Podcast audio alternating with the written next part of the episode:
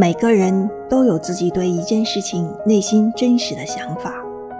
或许时机不同无法真实表达也或许本就不适合表达。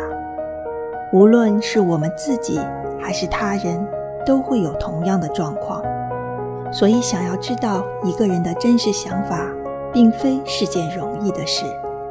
遇事保留三分也是对自己的保护。